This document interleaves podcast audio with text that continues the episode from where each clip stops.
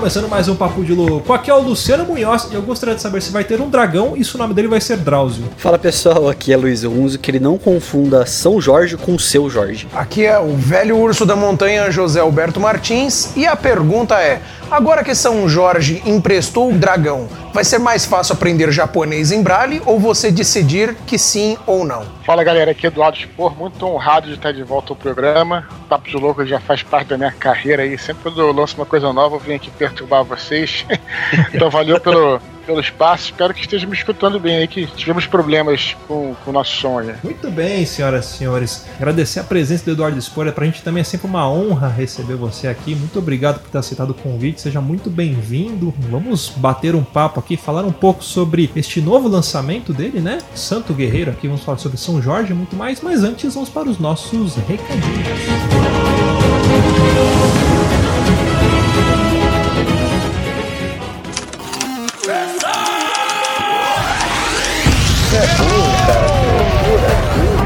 Você é burro. É burro. Que coisa absurda.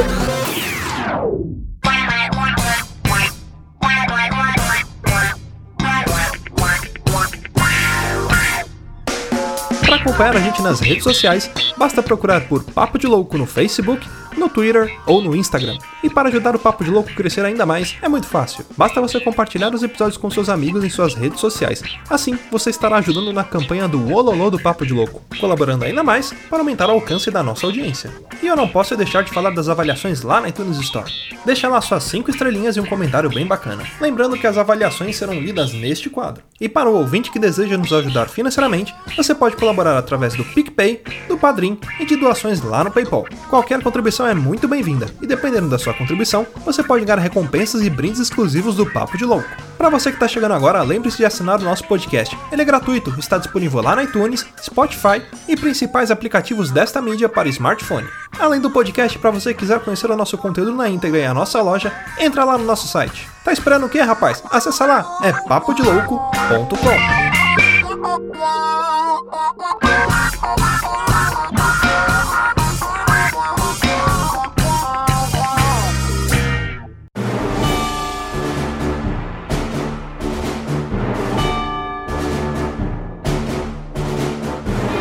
Tem uma coisa que eu sou muito grato, muito feliz aqui pelo Papo de Louco, é a gente ter criado esse elo com o Eduardo Spor, ele ter até falado aqui que já veio perturbar a gente, mas a gente fica feliz dessa perturbação. E agora com essa vinda, né, desse novo livro, essa nova saga, Santo Guerreiro Roma Invicta do Spor, a gente não podia deixar de chamar você aqui, né, Spor? A gente fica muito feliz de verdade de ter você. E talvez para quem não te conhece, acho difícil, quiser falar um pouquinho mais sobre você, sobre onde as pessoas te encontram e onde as pessoas encontram também seu livro, a gente vai dar uma, uma, uma esmiuçada um pouco mais nele aqui hoje, né? Claro, cara, com certeza. Meu nome é Eduardo Spor, então, é escritor, jornalista, né? Eu lancei alguns livros aí, alguns romances. Tenho quatro livros de fantasia, que é a Batalha do Apocalipse e, e a trilogia Filhos do Éden. E agora eu tô lançando meu primeiro romance histórico, que se chama Santo Guerreiro, Roma Invicta, aí, que se passa nos dias finais do Império Romano e que tem como personagem principal essa figura aí, São Jorge, né? Que na realidade ele é chamado de Georgios no livro. E você pediu as redes sociais, né? Minhas redes sociais, é só vocês procurarem pelo Eduardo Expor ou Dudu Expor em todas as redes sociais. E vocês escolhem dependendo de alguma rede Eduardo Expor, outras redes são Dudu Expor. Mas, quero insistir, cara, muito, muito feliz aí, realmente tá. Eu me lembro que a gente fez um. Fizemos alguns uns programas lá sobre o Catarse, né? Na época que eu tava fazendo é, a, uhum. o financiamento coletivo da tetralogia. Mas ainda, depois disso, nós fizemos um, um, excelente programa aqui, convido todos os ouvintes a, a escutarem, sobre Roma, né? Uhum. Sobre a parte histórica de Roma, sem localizar necessariamente nenhum período específico. Acho que foi um programa muito bacana, né? Que todos nós participamos, né? A gente foi se ajudando e, e a galera do Papo de Louco também estudou, eu também estava conhecendo a civilização romana, né? Como eu já tinha estudado. Então foi um programa muito bacana. Eu mesmo já escutei algumas vezes, até para me inspirar, às vezes, a escrever. Olha. Foi muito legal o programa. E agora estamos de volta aí falando sobre o livro em si, né? Porque tem muita coisa aí de, de Império Romano, de parte narrativa, de pesquisa. E só uma dúvida, nessa época já do livro, você, da, da, dessa gravação, você já tava com essa escrita de Santo Guerreiro em vista ou não? Tipo, isso veio depois? Curiosidade pessoal. Fez dois anos de pesquisa, né? Então eu não lembro quando é que a gente fez essa gravação exatamente. Não sei se eu tinha começado a escrever. Eu acredito que não. Tem que ver as, as datas, né? Mas de qualquer maneira, eu já tinha, já estava pesquisando, né? Há muito tempo. Fiz dois anos de pesquisa, como eu falei. Então eu já estava com tudo isso em vista, assim. E, e com certeza, né? Achei bem bacana. Depois eu confiro qual foi a data aí. E um, um, ponto interessante de diferença, né, que, que você traz para esse livro é que ele é um romance histórico, né? É um pouco diferente aí da, da dos livros da Batalha do Apocalipse, do Filho da Eden, que, que é um livro de fantasia. Tem, é, tem bastante ponto, pontos históricos, né, que você traz, mas esse livro, sim, é um, é um livro histórico, né? É, a diferença, assim, tem várias coisas interessantes aí, né? É claro que também né, no romance histórico, na ficção histórica, é claro que você vai criar uma ficção, né? Você não uhum. precisa também ser completamente fiel, assim, também à história com H maiúsculo. Eu sempre digo que nós somos criadores de histórias, né? Contadores de história, né? Antes de tudo, antes de ser, de falar sobre a história com H maiúsculo, nós somos contadores de histórias, né? Com H minúsculo. Então isso é mais importante no caso do romancista. Mesmo assim, cara, assim, quando você escreve fantasia, especialmente quem joga RPG, tá dentro meio que da zona de conforto, né? Você se quer criar uma tensão muito grande, você inventa que estão invadindo o planeta. Sei lá, você pode fazer isso, né? Se o cara quer tem soluções que podem ser é, difíceis e diferentes para quem escreve livros é, realistas, mas nós que viemos da fantasia, do RPG, por exemplo, se o cara quer fazer uma viagem, você pode teletransportar ele para outro continente ou, ou mesmo para outro planeta. Agora, quando você está falando de romance histórico, onde não tem a fantasia, você não pode se valer, valer desses recursos. Recursos que eu, que eu usei uhum. muito nos meus outros livros, né? Tipo monstros ou, ou enfim, ou, é aquela, aquela coisa. Então não vai ter um dragão chamado Drauzio. Sabe que eu ia falar isso na abertura, cara? Que eu achei muito bom esse nome do dragão que você citou aí. o, próximo, o próximo RPG que eu fizer que tiver um dragão, vou botar esse nome. Achei excelente aí. Pô, legal. Muito bom. E você sabe de onde é essa referência, né, Spur? É de um programa que chamava Mundo da Lua, não sei se você chegou a assistir. Passava muito na década de 90, que passava na TV Cultura. Aí no Rio acho que não tem TV Cultura, né? É, um outro, é uma, outra, uma outra TV, do TVE. Mas eu não sei se passava o Mundo da Lua. E aí tinha um personagem, que era o Lucas Silva Silva, que quem interpretava era o Luciano Amaral. Ele tinha um gravador, ele contava muitas histórias e ele viajava nessas histórias. Então ele entrava realmente no, no mundo da Lua ali. Cada, cada episódio trazia uma história diferente. Tem um episódio que ele viaja pra Lua com o vô dele ele monta um foguete, vai pra lua, ele encontra um São Jorge e com um dragão. E o São Jorge é o Edson Celular que interpreta, e o nome do dragão é Drauzio. É um nome quase romano, é Drauzios. Pois é, né? Tu vê como é que são as coisas, né? Realmente, nos anos 90, era, o mundo era muito diferente no mundo pré-internet, né? Então a gente, realmente, se você morava em São Paulo e quem morava no Rio, era um mar de diferença, né? Justamente uhum. para essas coisas. Não tinha mesmo programação. Cara, era muito diferente mesmo. Não tinha muito como se comunicar pela internet, então até criava algumas rivalidades que hoje em dia são tão bobas, cara, Sim. sabe? Que eu acho uhum. muito maneiro isso, como é que é, realmente a internet juntou essa parada. E você tem razão, a TV Cultura não passava a TV Cultura no, no, Rio. Não tinha, não tinha. A gente, a gente tinha um, uma quantidade de canais muito limitada, né? E uhum. hoje também, para quem já nasceu na era da internet, não tem nem, nem ideia do que, que é isso, né?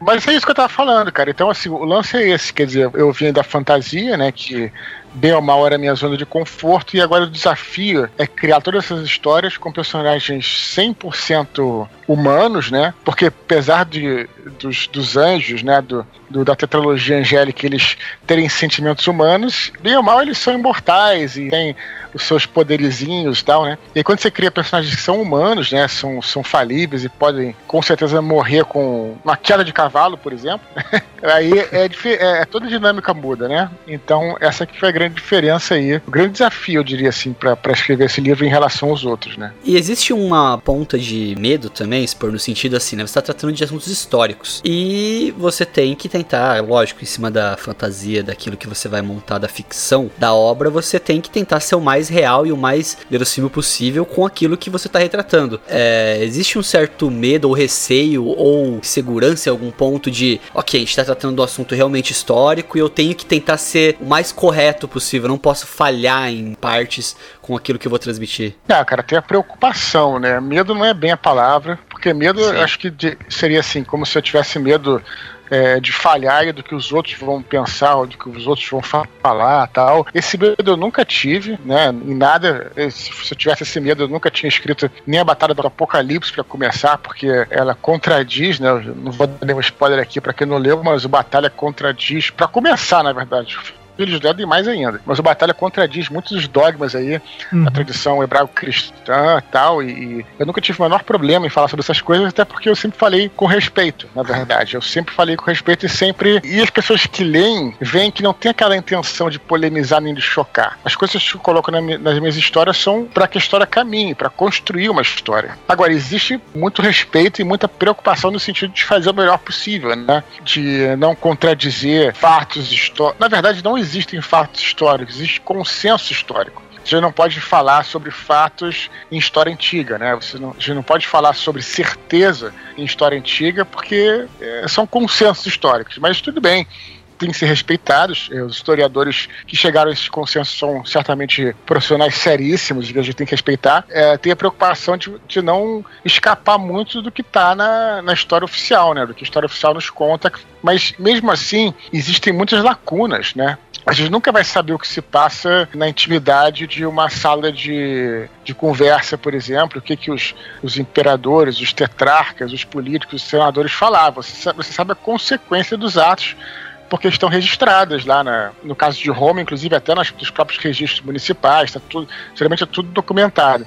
Mas para chegar aquilo, o que, que, se, que, que se deliberou, o que, que se falou, o que, que aconteceu, esses detalhes não é possível os historiadores terem certeza, né? Aí que entra a ficção da coisa, né? Para você realmente dar uma visão pessoal. Eu acho que o, o, romancista histórico é isso, cara. Você dá uma visão pessoal para aqueles acontecimentos históricos. Se você vê o que aconteceu realmente com a história com o H maiúsculo, só que o entendimento dos personagens, como é que aquilo afeta os personagens, as pessoas que estavam ali, né? E aí tudo bem. Eu sempre acho uma, um trabalho muito sério e que eu levei, levei muito a sério e com todo respeito aí à história, né? Mas, claro, tem coisas que tem gente que vai ficar, enfim, não vai gostar, vai achar que, né, não, não podia sair uma vírgula do que tá ali, né? Tem, tem várias, várias questões aí interessantes. Por exemplo, tem uma questão, uma questão aí que acho que exemplifica muito esse caso. No livro, por exemplo, eu, eu uso o nome Mediterrâneo né, para se referir ao mar Mediterrâneo. Só que esse nome Mediterrâneo ele só foi encontrado pela primeira vez em registros históricos cerca de 100 anos depois do tempo que se passa o livro. Né?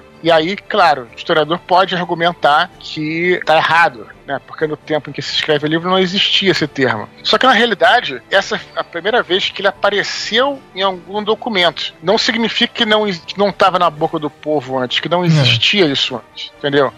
Então é aí, é esse jogo de cintura que o romancista histórico tem que pensar. Porque se apareceu num documento oficial, o cara não inventou aquilo. Uhum. Ele certamente usou porque já estava popularizado o termo. Entende? Então só estou usando essa questão que é bem concreta e de fato aparece no livro, inclusive é objeto de discussão ali entre, entre cartas trocadas por dois personagens, só para dar esse exemplo aí de, uhum. de como é que a gente faz, né? Que a gente tem que ter esse jogo de cintura, tem que imaginar, né? Um outro exemplo citado aí é um personagem também que entrou para a história com o nome de Constâncio Cloro. Aí, de novo, esse nome Constâncio Cloro, ele foi, ele foi é, registrado bem depois pelos historiadores bizantinos, mas cloro significava pálido. E por que, que ele tem esse nome pálido? Os romanos muitas vezes apelidavam as pessoas e, e, e esse, esse apelido se tornava um, um, sobrenome, né? Por que, que ele era pálido? Provavelmente devia ser muito claro ou então até albino né? Pra ser apelidada. Agora, é, pra o cara apelidar, ele, ele tinha que apelidar o, o sujeito é, ali, no momento em que ele estava vivo, né? Não depois que o cara já, já morreu e você não sabe como é, como é, que, era, como é que era o sujeito. não ia dar pra fazer bullying com ele. Pois é, então, isso, exatamente isso. Isso, isso, isso tem cara, aí que vai a coisa do, do romancista, isso tem cara de ser um bullying do exército. É. Você tá entendendo? O cara sacaneando o outro. Ah, você, hum. você é um pá, é pálido e tal, entendeu? Isso tem cara de ser bullying. E provavelmente na época dele, ele não deixava que ninguém escrevesse ali nos registros, entendeu? Mas é, o apelido provavelmente foi contemporâneo a ele. Só que, claro, o historiador pode, pode argumentar, você tá errado, olha só, porque na realidade esse nome aqui só surgiu. E aí, como é que fica? Entendeu? Aí que tá o uhum. negócio. Aí, aí vai, a, a vai da pessoa, do romancista, do, do escritor, desse jogo de cintura de imaginar essas lacunas que não tem como a gente saber, né? Hum. É, o Até... cara que vai encher o saco, na verdade, não é necessariamente o historiador, é o chato, é o patrulheiro que fica procurando coisa em obra para falar mal, para encher o saco. Porque o, o, historiador, ele tá ligado que é um romance histórico que você vai modificar o bagulho, porque ele, como historiador, ele sabe que a história é chata. Então a gente precisa florear ela com algumas coisas pra ela se tornar palatável, deglutível, porque senão tudo fica com cara de, de, de History Channel. Você só mete uma música emocionante de fundo e torce pra, pra, pra galera gostar. Então, se não der essa cara de aventura, se não der essa cara de, de emoção, você também não vai pegar o público. Acho que a função do romancista é ser o showrunner. Ele vai pegar aquele material e botar tempero nele e tornar palatável. Quem vai reclamar é o chato, que agora que tem acesso à internet vai falar: olha, eu vi na Wikipedia que não chamava Mediterrâneo. Pode ir mudando isso aí, viu, Eduardo Spor? pois é, você falou uma coisa muito legal, que é justamente isso. Você me corrigiu de forma brilhante em dizer que eu estou falando que historiador, historiador, historiador, e parece até que eu estou falando, falando contra historiadores. Muito pelo contrário, você falou bem. É o historiador chato, é. o cara pentelho, o cara chato, o cara. O cara. Porque foi bom você ter me corrigido, porque você tem toda a razão. O historiador, na verdade, pelo contrário, é o historiador que traz esses conhecimentos pra gente. Eu sempre falo isso. Eu comentei isso outro dia numa palestra que eu, que eu que eu ministrei online, que às vezes o pessoal está perguntando, você, você é historiador, mas se você estudou, você entende tanto o que, que te diferencia do historiador? Eu falei, é muito simples. Eu estudo a partir de livros escritos por historiadores. E os historiadores são aqueles caras, aqueles profissionais que vão estudar a partir da fonte primária. O que, que são fontes primárias? São as cartas do período, são registros do período. Eu até posso estudar essas fontes primárias, mas eu não tenho conhecimento para entendê-las. Porque para você entender uma fonte primária, não é como você pegar um livro, beleza, um puto de um livro foda, escrito por um historiador, historiador foda, mas que você encontra numa livraria. Eu uhum. entendo. Agora, você vai ler as cartas de Cícero, por exemplo, os processos jurídicos. Cara, você só entende se você for um historiador que teve aquele preparo, né? Porque tem até coisas que, pessoa, que termos que são usados. Linguagem da que, época. Que, né? É, cara, não é uhum. só a linguagem pela linguagem em si, mas a, a maneira como o sujeito fala. Como é, é posto, é, né? Eu, eu, eu, entendo, eu posso entender outra coisa, porque eu não tenho. Aí não, o historiador vai olhar, não só ele tem o conhecimento, como ele tem à sua disposição outros profissionais que podem ajudá-lo e debater sobre isso. É por isso que eu não sou um historiador, e digo isso com toda humildade. Os historiadores, eles são esses caras que vão trazer essa informação para o romancista os trabalhos se complementam, né? Porque o, roman, o, o historiador ele vai te dar bagagem para você escrever e em cima da fantasia que você criar, você vai despertar o interesse talvez de um público que não queria ouvir falar daquilo. Eu já ouvi falar de gente que se interessou de ler a Bíblia depois que leu a Batalha do Apocalipse. Sim, sim. tem muita gente mesmo, é verdade. É um rolê muito da hora. Eu não sei vocês, mano. Eu tenho muita raiva de quando eu vou ter uma experiência cultural, cult mesmo, pop, e eu tô indo, vai, no cinema, eu tô pegando um livro para me divertir e a galera fica Mó mentira isso aqui. Mó mentira. Puta, eu tenho vontade de socar o maluco. Você vai ver um Velozes e Furiosos. Eu tô indo no cinema ver o Vin Diesel pular de um carro pro outro segurar um caminhão com os dentes, velho. Se eu quisesse ver verdade, eu ficava em casa vendo Cidade Alerta, vendo o, policial fracassar, ver o policial apanhar do maluco sem perna, tá ligado? Eu vou no cinema, eu vou ler um livro, um romance, porque eu quero ver mentira, eu quero ver explosão, eu quero ver emoção. Pô, eu quero ver o chato, eu não, não vou, não participo, não me permito. Mas essa questão que você fala também, né, Spor, é muito importante esse trabalho do, do historiador para traduzir isso para nós, né? E, e acho que o seu trabalho, como você disse, não é de historiador, mas é um trabalho, vamos falar assim, traduzir, traduzir para uma linguagem mais moderna e mais, mais acessível ainda esse, é. essas um informações. Né? Facilitador. Né? Exatamente. Eu, eu, também acho que é um pouco disso, mas o romancista acho que é, é, é o seguinte: é dar a visão, uma visão pessoal, claro, dele, sim, mas estou dizendo, pessoal é dos personagens, né? Que é aquela coisa, quando você lê um livro, você vê o big picture, o grande panorama, mas uhum. como é que aquilo afetaria uma pessoa naquela época, entendeu? Essa que é a grande diferença. Porque quando você fala sobre dar uma visão pessoal, você cria emoção, porque as pessoas estão sendo afetadas por aquilo. Se morre um imperador do outro lado do mundo, isso afeta a vida da pessoa no, no leste, né, no oriente e tal. Uhum. Como, como, é que isso afeta? Como é que isso pode afetar ela, entendeu? Então, esse é o negócio. E aí, eu acho que você fazendo essa, dando essa cola, assim, é, é pessoal, Cara, assim, eu acho que a pessoa não esquece quando, é, daquela informação, porque a informação mais que mais permanece é aquela que é, é memória emocional, né? Quando você junta a memória com a emoção, você lembra por muito tempo. Eu, eu me lembro de muitas coisas de história que eu, que eu lia nos romances históricos por causa disso, porque eu estava lá, eu entre aspas, né? Eu tava assim, como se eu fosse o personagem estivesse naquelas trincheiras, naquele sentindo uhum. aquilo. Eu acho que essa que é, que é, que é o objetivo, né?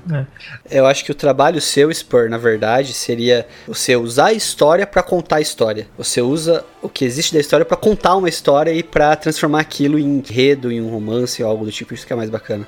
Trazendo um pouco também para o que a gente aproveitou para falar de discussão, né? É, a própria existência de São Jorge, né, não, não é comprovada, né? Tem pessoas que dizem que sim, dizem que não. E apesar de ter até um, se não me engano, um túmulo que os ortodoxos er, é, ergueram, né? Que falam que é o túmulo de São Jorge. É, mas não tem ainda essa certeza de que se ele realmente existiu ou não, né, Spor? É, eu não tenho essa certeza, que é interessante porque, olha, a primeira coisa que surgiu sobre o São Jorge, com esse nome São Jorge, foi quando ele foi canonizado em 494, quer dizer, ele teria uhum. morrido em 303 e foi canonizado em 494, quer dizer, quase 200 anos depois dele ter existido, né? E a primeira lenda que surgiu sobre ele, que é uma história mais robusta e tal, é de 600 depois de Cristo, quer dizer, ainda mais tempo depois, 300 anos depois dele que ele teria morrido. Ele teria morrido em 303, essa grande perseguição dos cristãos que teve aí. É sobre o qual acho que a gente chegou até a mencionar lá no outro podcast que a gente uhum. gravou. Mas, e de fato, o que aconteceu nessa perseguição é que muitos soldados oficiais do exército, né, foram presos e alguns foram mortos. Né? Isso é uma verdade incontestável, uma verdade histórica.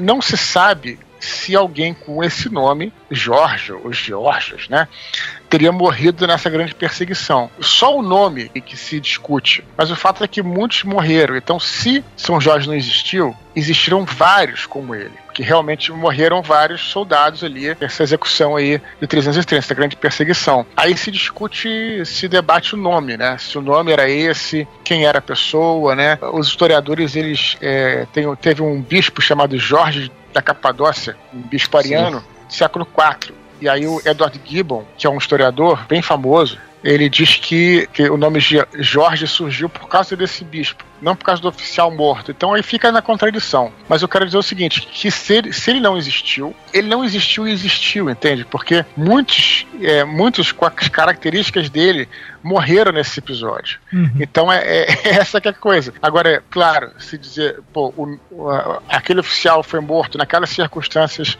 é, com, aqueles, com aquelas torturas que se fala na tradição e com o nome de é, Jorge, isso não, isso não tem, né? Mas o que se tem é essa é isso, né? Mas então acredita-se que, que se ele não existiu muitos, né? Uhum. Como ele, assim.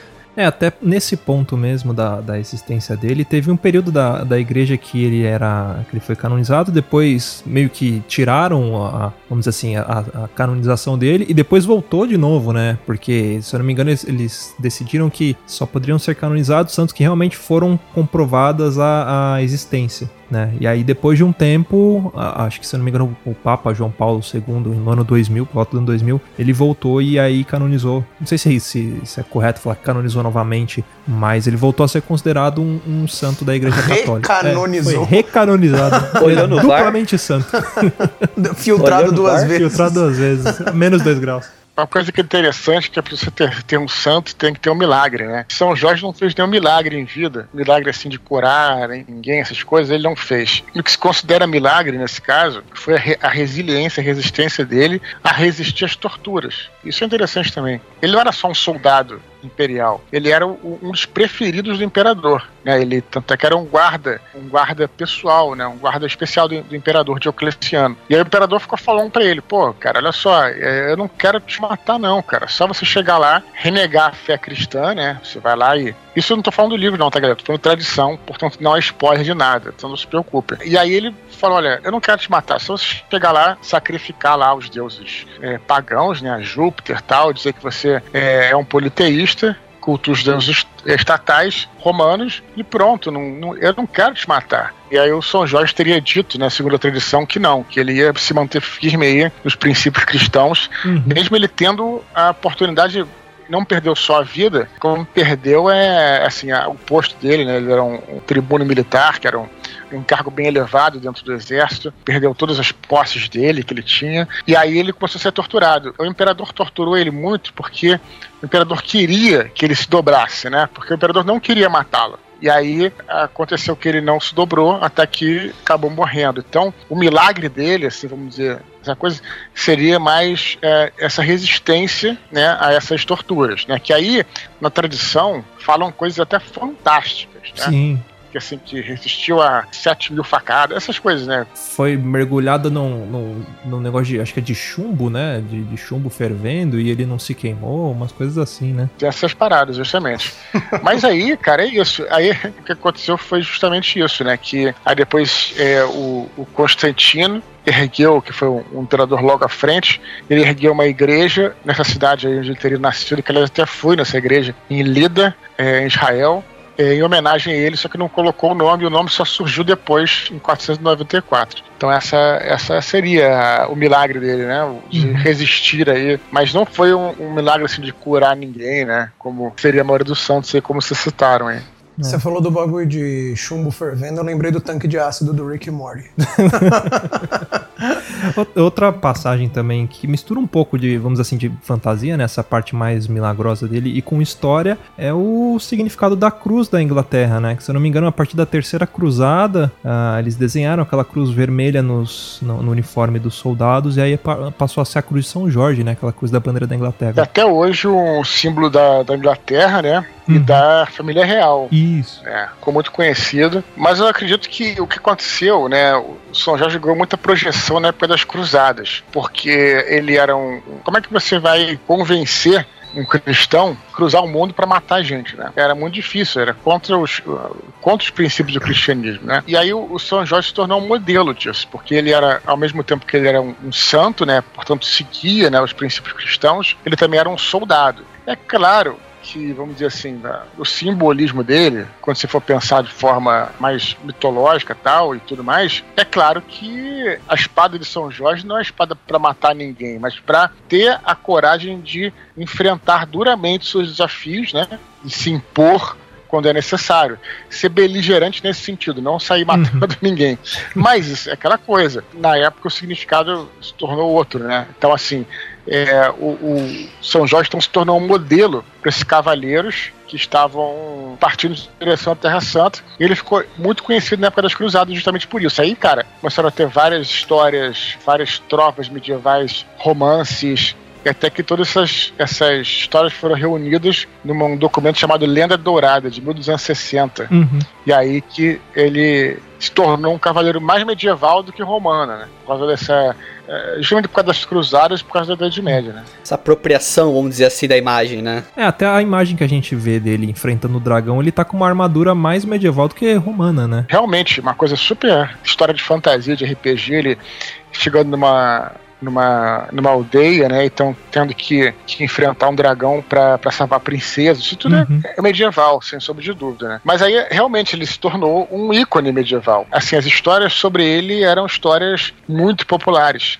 Então ele acabou se tornando mais associado com a Idade Média, com o período em que ele realmente teria vivido, né? Que era, foi o período romano, né? Sobre o livro, eu vi numa das suas lives lá que você falou que vai ser uma trilogia também, né? Que a princípio não, não seria, né? Mas depois é, você viu que tinha muita coisa para trazer que não, não caberia num único livro, né? Pois é, isso aí até foi uma parada até que me frustrou um pouco, mas, tipo assim, uma frustração até boa, assim. Sim, mas... sim. boa, boa até pro, pros leitores, com contentes, pô.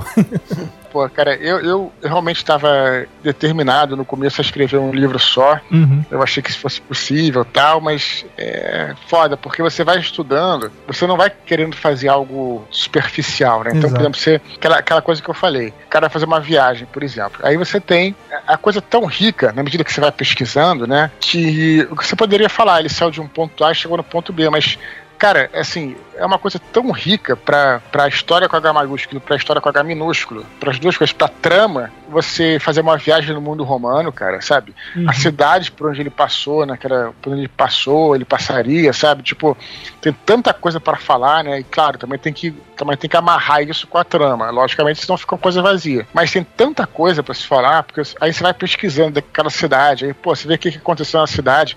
E, e, o que é impressionante da história da humanidade, cara, é porque ela é, é, muito mais rica que qualquer mundo que a gente possa criar. Quando você vai estudar, ah, esse povo aqui, beleza, esse povo aqui ele tem a seguinte história, que entrou em contato com outro povo, e aí criou tal coisa, e aí você começa a encontrar referências, pessoas que estudam sobre ele. Cara, é tanta coisa, tanta coisa que você realmente, cara, não tive saída. Fiquei até um pouco triste na época, mas depois eu vi que tinha que ser isso mesmo. E acabei dividido em três livros, né? Porque aí.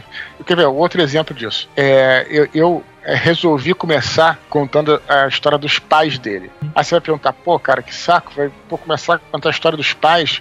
Mas é quando você vai ver quão importante né, foi influência dos pais para ele, né, pro, pro próprio Jorge, pro próprio São Jorge, né, o pai dele, a gente acabou de falar aqui, né, que tem essa, que o São Jorge ele tem essa dualidade, que é um cavaleiro cristão, né, segue os princípios cristãos, mas também é um, é um guerreiro, né, cara? Porra, aí você vê, o pai dele era de fato um, um, um oficial, um oficial romano e a mãe era uma jovem cristã. Então, é, os pais dele provavelmente eles contribuíram muito para que, o que ele se tornaria, sabe? Então, tem que ter, não vou dizer perder tempo, mas gastar tempo falando sobre isso, para você construir uma história robusta também. Pra você poder chegar no final do terceiro livro e falar, cara, eu, eu li a história, a biografia de São Jorge, entendeu? Eu, eu entendi, eu tô entendendo porque aconteceu isso. Porque eu me lembro dos pais dele, como é que ele foi criado, as coisas que ele passou, aonde ele nasceu, entendeu? É isso, cara. O primeiro livro acabou ficando muito grande. Eu passo, sei lá, das o livro tem 580 páginas, pelo menos 100 páginas contando a história dos pais, e depois ele nasce. E o primeiro livro termina sem spoilers também nenhum. O primeiro livro é a história dele até ele se tornar um cavaleiro imperial, né? Um jovem cavaleiro imperial. O segundo livro, então, já é ele como tribuno militar, né? Não vou dar nenhum uhum. spoiler, que nem comecei a escrever, ou seja, e na Germânia, né? Ele é enviado para a Germânia ali para confrontar ali o os povos bárbaros ali na, na fronteira do Reno, do Rio Reno. E o terceiro livro, aí sim, ele já como um duque, né? Um guarda especial do imperador e o martírio dele, né? Então acabou que se torna. que, que, que até se você quiser, você até pode, sei lá, só quero ver a última parte da história dele. Já ele como, como duque, como paladino, né? Que era os guardas do imperador. Só vou, quero, só quero só ver isso. Eu quero saber sobre o martírio de São Jorge. Aí você vai só ler o último, entendeu? Hum. Acabou que ficou uma coisa interessante, cara. Conseguindo contornar esse, essa dificuldade de uma forma que eu acho que vai agradar a galera aí. E sobre uma coisa que eu particularmente gosto muito, acho que muitos leitores gostam, é referente às batalhas. O que, que a gente tem de, de batalha? Se a gente tem mais batalha nesse livro, se vai ter depois. Por exemplo, você tá falando que no começo, eu, eu, eu tô com o meu livro aqui, mas eu ainda não comecei a ler, né? Então a gente não tem o São Jorge adulto, então a gente não espera ver ele em batalha ainda, pelo menos é isso que eu acho. Mas mesmo assim, como você vai falar da história dos pais deles, a gente vai ver muito disso, vai ver pouco. Como que vai ser essa, essa abordagem mais de, de guerras e tudo mais? Isso mesmo, o grande livro das batalhas é o segundo, né? É, tinha, até, até tem a ver com Filhos do Éden, né? Porque uhum, o, é. o, segundo, que é onde tem as, as grandes batalhas é. da história e tal, né? Mas ainda assim existem, sim. O livro começa com uma grande batalha, acho que foi a, a maior batalha é, do seu tempo, né? Que foi a Batalha de Palmira ali, né? É, que é uma história até longa, a gente também chegou a falar sobre, sobre isso, mas resumindo, era um estado que se, uma província da Síria, em certo momento ela se separou do Império Romano e os romanos precisavam re, reconquistá-la, conquistar essa província. E aí teve uma campanha, uma série de batalhas que culminou, culminou essa batalha final, que foi a Batalha de Palmeira, que teve tudo que vocês podem imaginar. Tem a descrição da batalha, digo assim, existe a descrição de verdade da batalha, que eu reproduzi no livro, né? Então o livro começa com uma grande batalha clássica, assim, uma das maiores batalhas da antiguidade. E aí, depois tem algumas outras lutas, né? Inclusive, apesar dele, dele ser jovem, a gente vai ver lutas dele individuais e depois o treinamento dele. A última parte do livro é só o treinamento militar dele, que existem batalhas simuladas tal. Acho que o livro que terá mais batalhas vai ser o segundo. Que aí sim ele já é um tribuno, aí sim ele já tá na Germânia, tudo. Mas faz parte, né? Porque também preciso ver também a trilogia se você entender a trilogia como um livro só, como a história dele, faz todo sentido, né? Uhum. Porque aí você realmente acompanha no início os pais, depois ele, ele amadurecendo e tal, ele se consagrando cavaleiro, e aí depois, né, vamos dizer assim, a época adulto, né, que é onde mais se atua, né, como no exército e tal, por aí vai. É, e teve batalhas menores como a batalha de Palmirinha, né, que foi uma batalha de Palmirinha. não, mentira. Soldado Quinho, que ele era. faca, faca, levava faca. Não peguei a referência, não peguei a referência. Ah, você tem que assistir mais programa de culinária. Palmirinha, minha conterrânea. É, é tipo uma Ana Maria Braga, acho que da, da TV Gazeta, só que ela tem 135 anos, mais ou menos, uma senhorinha. Ela viveu esse dia. Mas, Spor, uma coisa que a gente falou até, né, da, da- do seu estudo pra fazer a obra tudo mais, quão enriquecedor foi você visitar os pontos, fazer todo esse estudo pra conseguir é, é, chegar nessa, nessa escrita e assim voltando até um pouco o seu objetivo inicial sempre foi falar sobre é, São Jorge ou você chegou nessa conclusão durante o seu estudo durante a- a- o pensamento do que você queria nessa obra Cara, eu acho que se você puder visitar o local que você vai retratar, é, me- é melhor.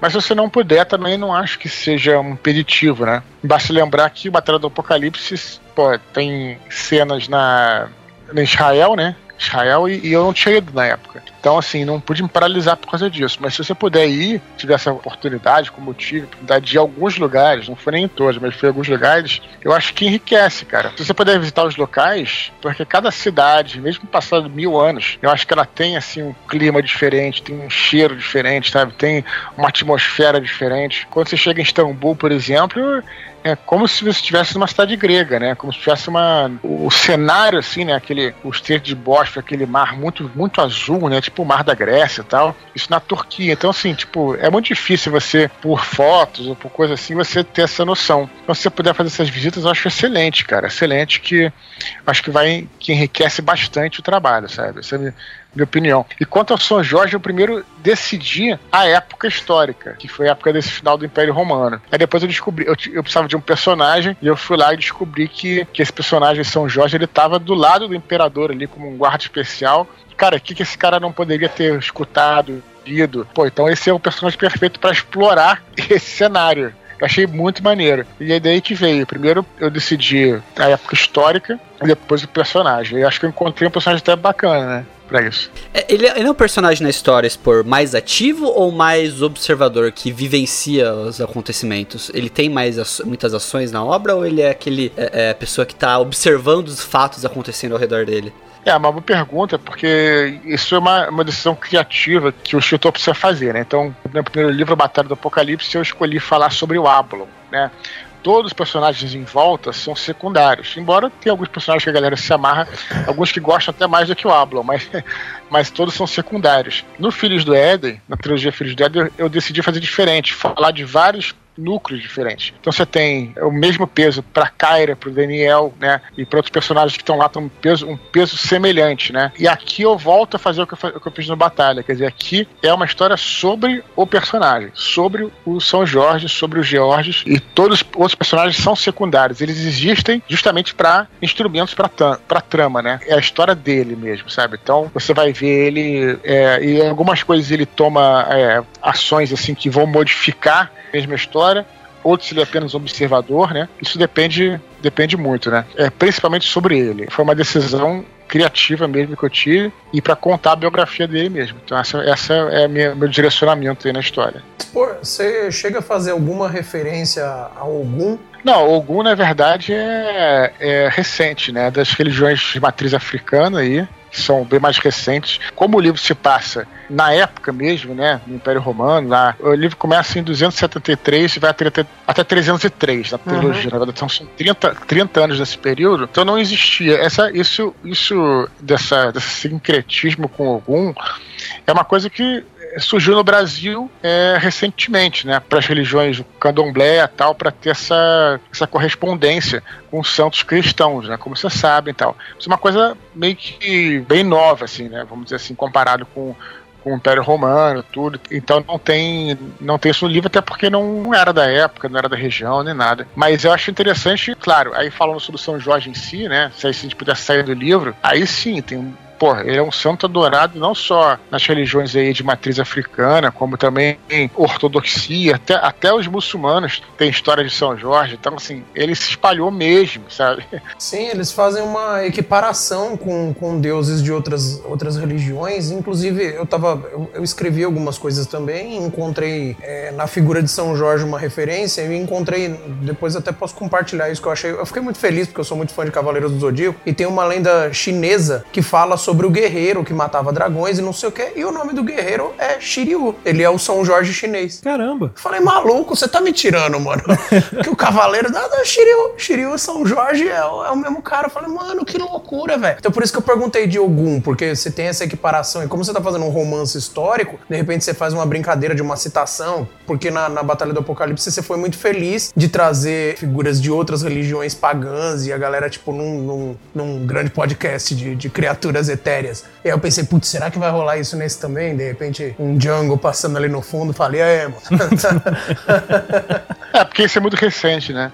Essa, essa, sin- esse sincretismo é recente, né? É- é- eu não sei, assim, realmente teria que perguntar para um é, devoto do candomblé tal, ou mesmo da Ubanda, mas eu acho que isso aí é coisa de talvez 1800 por aí, né? 1700, mas eu não sei, não vou arriscar falar porque eu não tenho certeza. Fica na dúvida aí. Quem sabe num, num universo expandido do, do Santo Guerreiro já traz, já traz essa parte mais de fantasia.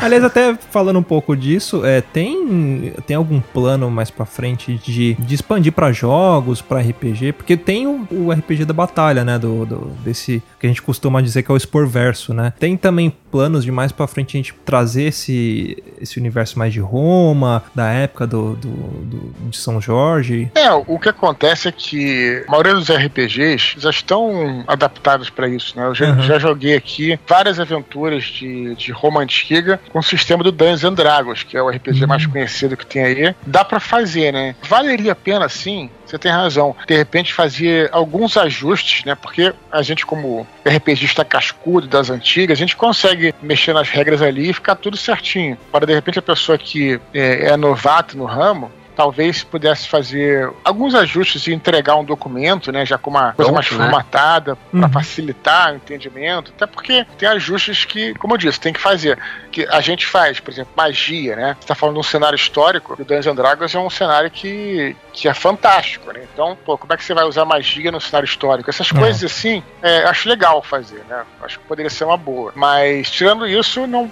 é necessário ter um RPG novo nem nada, porque a maioria dos RPGs já cobra essa regra, né? Regras de, de combate, ou enfim, de, de você criar personagem e tal, dá pra fazer. Então, não sei, talvez uma- um documento assim de referência talvez possa ser uma boa, sei lá. De repente pedir ajuda pro, pro Shimu lá, que é o, que é o nosso mestre RPG que trabalhou comigo lá no. Mestraço. E, e aproveitando falando um pouco de, vamos assim, de projetos futuros, tem previsão desses próximos livros? Ou sei lá, ah, vou lançar um a cada dois anos, a cada ano? Ou ainda não tem, não tem essa previsão? Eu queria escrever um por ano, cara, mas não, infelizmente não posso prometer. Porque quando eu prometo, eu cumpro, né? Complicado você prometer sem ter essa certeza, porque aí você vai entregar o negócio completo. Eu não acho legal, sabe? Uhum. Acho bacana entregar algo que realmente esteja bem feito, né? Mas vamos ver, acho que de repente, quem sabe, não? Quem sabe um por ano. Seria um, seria um sonho aí de.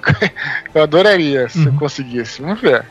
É, esse livro você demorou mais ou menos um ano também escrevendo, não foi? Além dos dois anos de pesquisa, mais um, um ano escrevendo, né? É, um pouquinho menos, na verdade, né? Uns oito meses por aí. Mas, como eu disse, tava com tudo pronto. Inclusive Sim. a pesquisa, tava com o roteiro pronto. Né? Eu já, já tenho, na verdade, tudo isso, né? Eu não sei a extensão também, como é que vai ser o segundo livro, no, o que, que vai ficar quando eu começar a escrever, entendeu? O ideal, né, que eu acho que, que eu gostaria, não que eu prometo, mas que eu gostaria, seria um livro, um livro por ano. Acho que seria, seria excelente mesmo. Cara, é, queria te fazer uma pergunta. Eu tô tentando também, já há um tempo, me tornar escritor, viver disso. E eu queria saber, você, você vive hoje do seu trampo de escritor? Você abandonou o restante? Ou teve algum momento que você virou e falou, putz, não, vou ter que ter um bagulho con- concomitante aqui, porque o Brasil é embaçado? Eu comecei a viver de, escrita quando eu lancei os- o Batalha do Apocalipse em 2009, né? Que a gente lançou primeiro em 2007, né? Foi a primeira leva do Batalha do Apocalipse, venceu, vendeu 600 livros lá pelo Jovem Nerd, e aí a gente né, tentou, durante dois anos, é, mandar para as editoras, vamos tentar fazer nós mesmos. Aí sim, nós fizemos 4 mil livros, aí vendemos os 4 mil, eu já conseguia consegui ganhar mais dinheiro do que eu ganhava como jornalista, né? Que também não ganhava muito bem, não.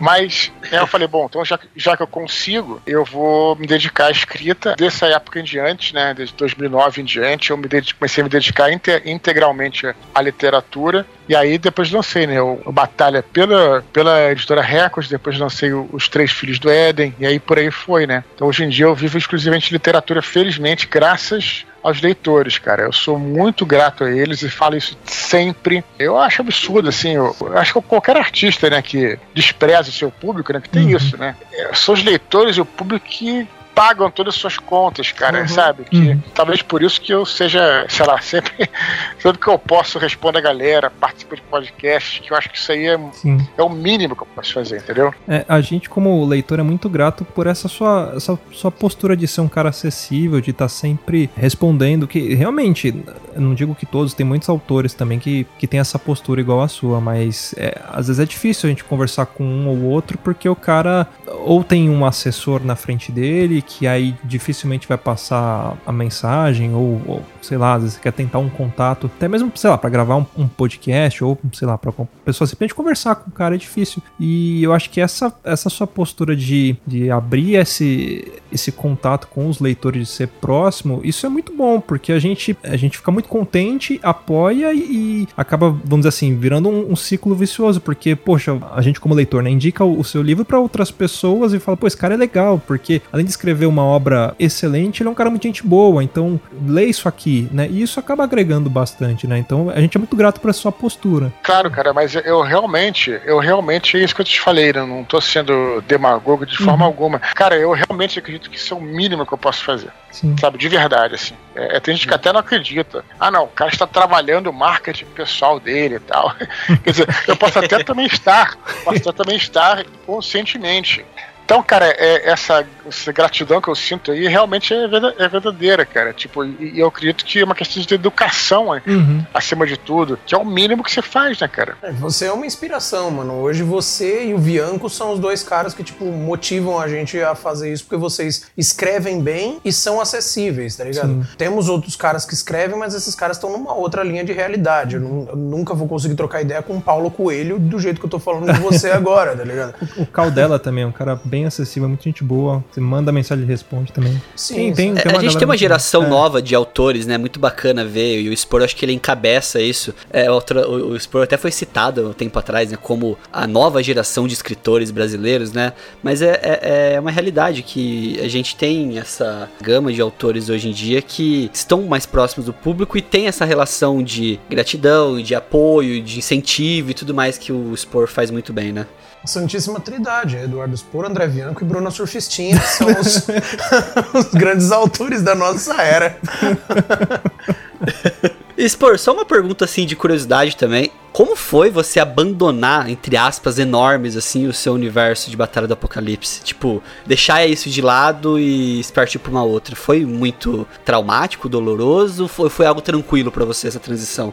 Eu não sei se cheguei a falar isso aqui, mas acho que a gente tem que sempre escrever a história que tá no nosso coração, a história que a gente quer contar. Então, assim, quando escreveu Batalha, eu não sei que eu escrevi um próximo livro, todo mundo tava querendo Batalha do Apocalipse 2, sabe? Uma coisa, uma continuação e tal. E talvez eu tenha frustrado uma galera, mas eu escrevi o, o Filhos do Éden, que o primeiro herdeiro de Atlântida não tem nada a ver com batalha. Mas, cara, não adianta, porque era aquela história que eu queria contar, aquela história que eu tava, que tava no meu coração. Mesmo se, se o livro não fosse bem, tudo bem, mas é porque é a história que eu tava querendo contar. Então a gente não pensa muito nisso, sabe? Tipo, e até por questão de abandonar é muito relativo, né? Não quer dizer que eu não vá escrever mais nesse Exatamente. universo do futuro, nem nada, entendeu? Eu só queria contar uma história. E aí, e além disso, se você pensar bem, a gente falou aqui da, das diferenças né, do romance histórico para fantasia, mas também tem muita coisa é, que sempre teve comigo nos outros livros que tá nesse, nesse livro novo, né? Então, por exemplo, as próprias, a própria questão das batalhas, que você, né, personagens, vocês veem muito personagens soldados, né, o Ablon, o Daniel, são personagens querubins e tal, uhum. e aqui também a gente fala da, da vida militar, né, tanto o pai do, do São Jorge quanto o próprio Jorge, que é um soldado, né, que se torna um soldado e tal, e tem aquela coisa. Então, cara, acho que também tem uma certa história, a própria história, né? Que os outros livros eram de fantasia, mas o Anjo da Morte principalmente fala muito sobre a história da humanidade. Então sempre gostei também dessas paradas. Então acho que tem essas semelhanças também, sabe? Não foi uma coisa assim, uma mudança muito radical. Nem parei para pensar, sabe, cara? Só foi. Exatamente.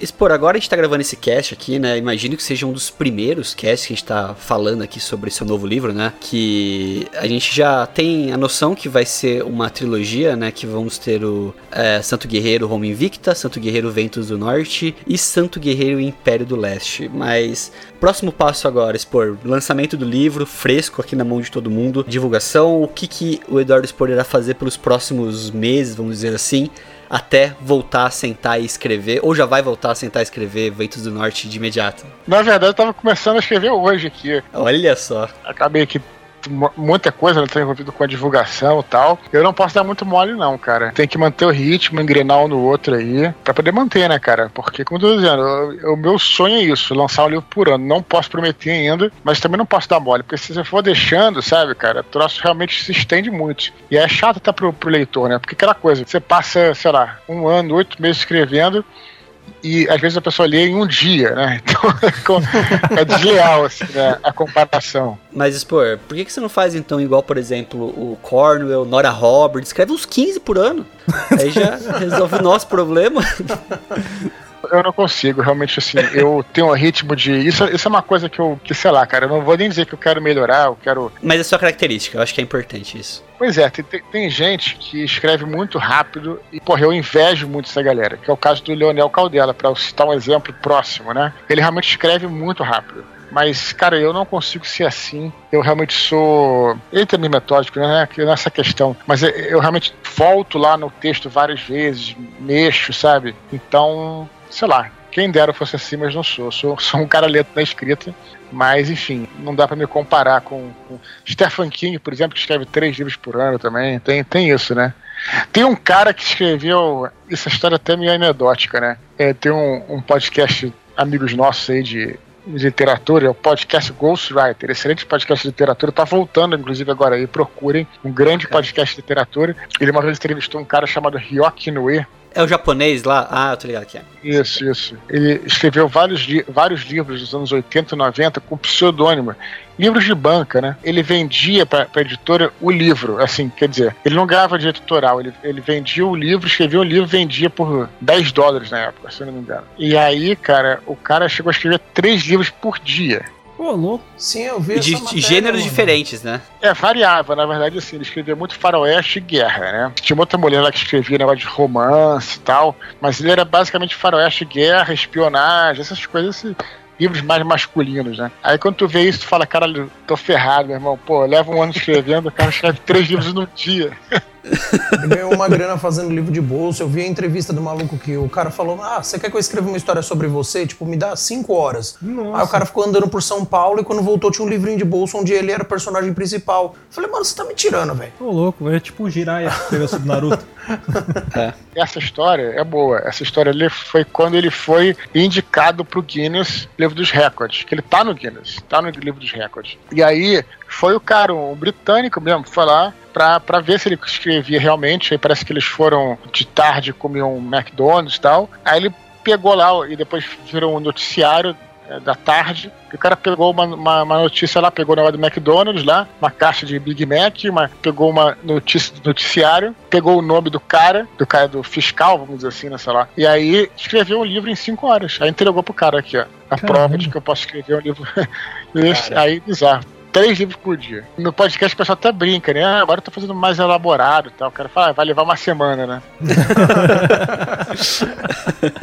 Mas, pô, essa sua escrita que você fala, assim, que você é um cara que tem uma escrita mais lenta, mas é uma escrita muito detalhada. E a gente tem certeza que, é, é como a gente falou, o livro tá muito fresco ainda, a gente não conseguiu ler. Quem sabe a gente faz uma outra conversa depois na vinda do próximo livro, lendo já ele, conseguindo falar um pouco mais sobre a obra em si, né? Mas a gente tem certeza que Santo Guerreiro Home Invicta vai ser um grande sucesso, tanto pela pessoa que você é, mas também pela, pela, pelo seu trabalho, pela sua escrita e pelo seu carinho, né? Com, com, com os trabalhos, com as obras que você faz. Isso é importante, cara. Eu acho que é muito importante levar a sério esse trabalho, porque eu vejo assim, as pessoas, elas, quando leem um livro, elas acreditam quando elas estão lendo, né, estão na fantasia da leitura, elas acreditam que aquilo é real, né? Pelo menos essa brincadeira, essa grande brincadeira. Então, você tem que levar aquilo a sério, você tem que respeitar, você não pode falar em... tem que ser coerente com o que está fazendo, né, cara? O, o esforço meu foi nesse sentido, cara. Eu fiz um esforço descomunal para tentar mostrar como é que era a vida naquele período, como é que seria a vida naquele período, né? E, cara, fiz tudo para isso: viagens, estudos, é, concentração,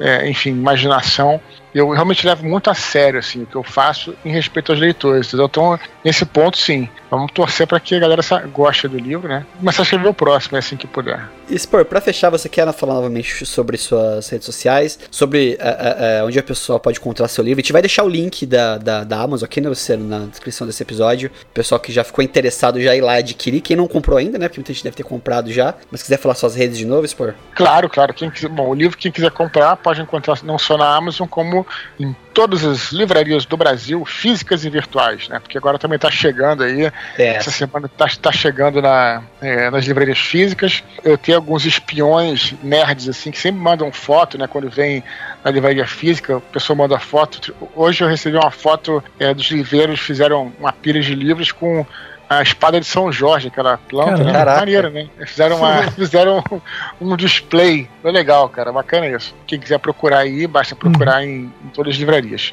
Nas redes sociais, tem o Facebook, o Twitter, que é do Ato Expor. Dudu Expor é no, é no YouTube e no, no Instagram. E também tem uma, agora minha, no canal do Telegram, que é T, T de Tatu, me barra Eduardo Expor. Tem um canal do Telegram lá que meu canal de áudio, quase todo dia tem um.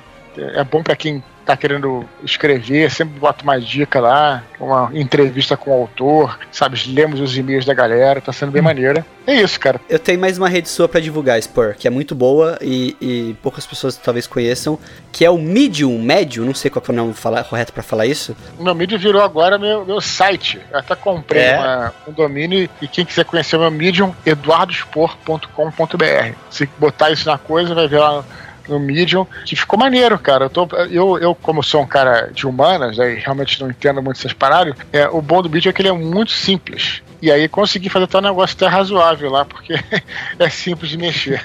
É, Expor, muito obrigado, cara. A gente realmente fica muito contente toda vez que você aceita o convite e participa aqui do nosso humilde podcast. E, aliás, para os ouvintes, fica aí essa excelente dica de presente de Natal. Aproveita que o ano tá acabando, compre o livro para dar de presente, amigo secreto, e compre para você também, né? Você pode se dar de presente com uma excelente leitura. Então, muito obrigado mesmo, Expor. Valeu por compartilhar um pouco desse seu tempo e do, e do conhecimento com a gente. A gente fica muito grato por isso. Foi um prazer enorme te conhecer, viu? Fazia um tempo que eu tava querendo. É, o Zé, o Zé, nunca conversou com o Spor, verdade. Né? Exatamente. Né? Eu sou aluno do André Bianco e, como eu falei, os dois são minha referência. Uhum. Então, hoje, hoje eu lancei o meu livro no clube de autores, mas, tipo, ah, bagulho humilde, lancei só pra falar que, que tá, tá no ar, pra fazer meu nome. Já fala. E aí, mano, eu lancei o livro, publiquei o bagulho, aí o Luciano me mandou uma mensagem. Eu falei, ô, oh, vai ter um podcast hoje com o Eduardo Spor, você quer ver? Eu falei, mano, é claro que eu quero ver. Isso é um convite que se faz. Custo Bianco excelente. Aliás, estou para ir lá. Ele falou: ah, vai, qualquer dia passa lá para dar uma, uma, aula, assim, né? Que,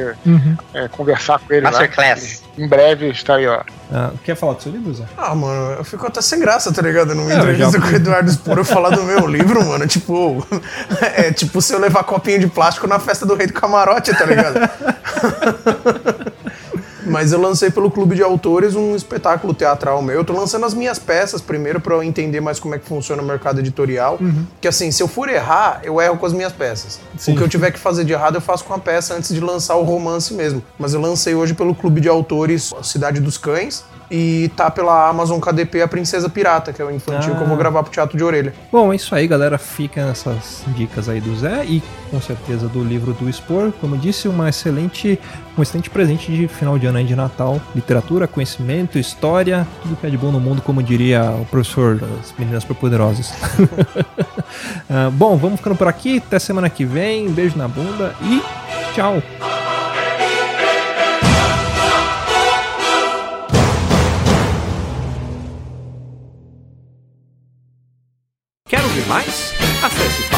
Papodelouco.com ou assine o nosso podcast.